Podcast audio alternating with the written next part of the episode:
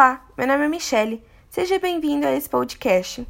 O assunto de hoje será como está o meio ambiente na pandemia. O isolamento social trouxe muitos pontos positivos para a natureza.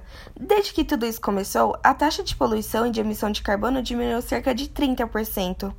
Com a epidemia, houve muitas reduções de atividades, inclusive as atividades de transporte, resultando em uma melhor qualidade no ar e a diminuição da poluição, e assim ajudando as pessoas com problema respiratório.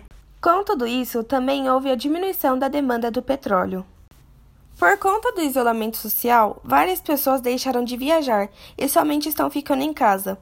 Com isso, houve a diminuição de cerca de 40% nos meios de transportes aéreos, e isso ajudou muito o meio ambiente, pois a poluição diminuiu depois desse vírus, alguns mercados asiáticos, como a China, proibiram a venda de animais selvagens, como o morcego. Isso ajudou algumas espécies que estavam em extinção e também o próprio meio ambiente. Alguns países mais atingidos pelo Covid, como por exemplo a Espanha e os Estados Unidos, teve uma diminuição maior de gás carbono e de nitrogênio, resultando em uma melhor qualidade no ar. Temos como por exemplo a Espanha, que teve uma diminuição de cerca de 20 a 30% no gás nitrogênio, e os Estados Unidos, que teve uma redução um pouco maior de 30% no carbono.